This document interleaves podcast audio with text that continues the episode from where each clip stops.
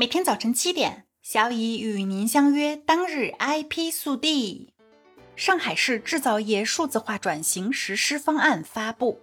十月八日，上海市数字化办正式印发《上海市制造业数字化转型实施方案》。实施方案紧扣整体性转变、全方位赋能、革命性重塑内涵要求。通过数据要素、数字技术，加快企业组织模式创新、产业链延伸链接、大中小融通发展和生态圈供需适配。重点实施八大专项工程和五项保障措施。通过项目化、工程化方式，加快推动“三加六”重点产业、重点集团、重点园区等新旧动能接续转换，全力打响上海制造品牌。本次发布的实施方案的主要目标在于，到二零二五年实现规模以上制造业企业数字化诊断全覆盖，数字化转型比例不低于百分之八十。五大新城规模以上制造业企业完成智能工厂 L 二级改造提升。工业互联网核心产业规模达两千亿元，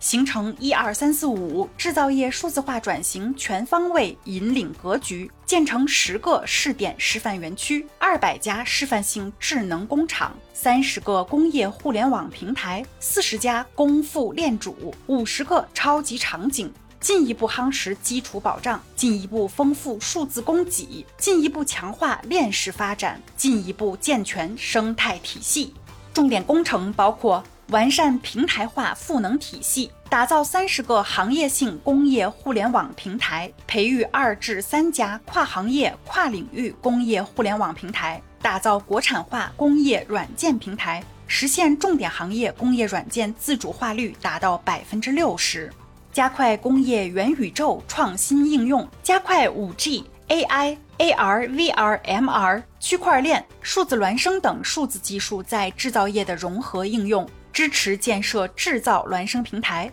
打造数字孪生工厂，联合打造五个以上工业数字化创新中心。强化智能终端规模应用，培育高精度工业机器人，突破协作机器人关键技术，打造一批满足制造业需求的虚拟现实、增强现实、混合现实终端设备。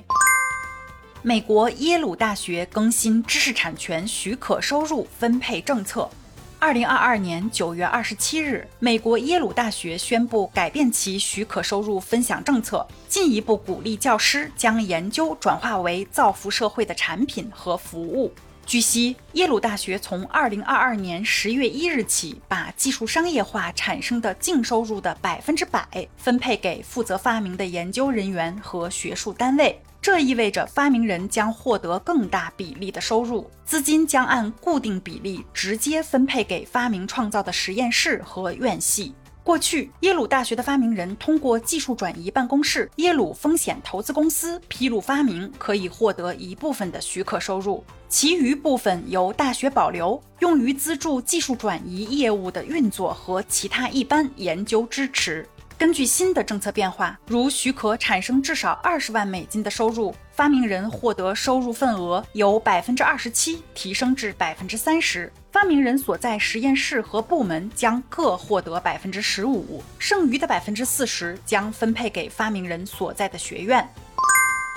最后是一条招聘信息：广州海鑫联合专利代理事务所普通合伙招聘知识产权营销经理、助理专利代理师、知识产权营销顾问。工作地点：广州越秀。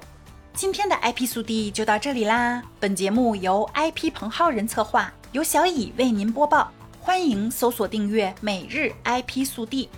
消息来源可查阅本节目文字说明。如需提供相关消息的详细内容，欢迎在留言区留言互动。疯狂的七连工作日已经到了第五天了，支棱起来吧！用有限的时间获取更多的回报。小乙和您相约明天见。